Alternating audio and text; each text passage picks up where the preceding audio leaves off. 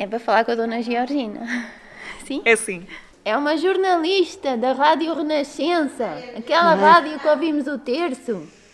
Georgina Figueiredo, carinhosamente tratada por Gigi, pôs o jornal para prestar atenção a mais uma entrevista, porque ter Covid aos. Que idade mesmo, Georgina? Ah, já tenho uns poucos.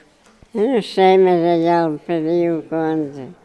São mais de 100. São 103, para ser mais precisa. Carla Nereu, diretora técnica do Centro Social Paroquial de Sazes da Beira, acompanhou com preocupação o estado de saúde de Georgina. Bendita sejas vós entre as mulheres e bendito é o fruto do vosso ventre, Jesus. É, ela tem 103 anos, testou positiva à Covid no dia 23 de novembro e testou negativo no dia 4 de dezembro.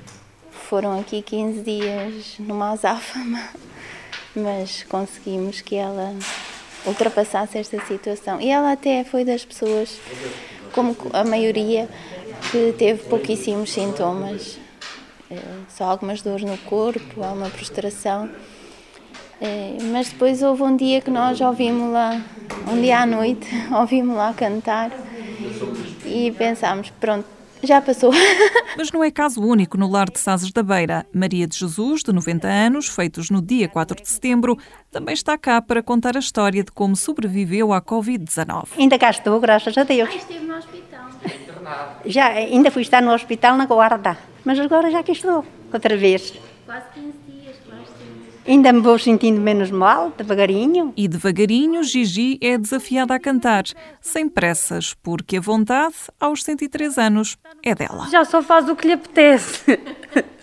Para dar no rádio. Ah, Vai dar no rádio. cantar. A nossa Gigi. Quero uma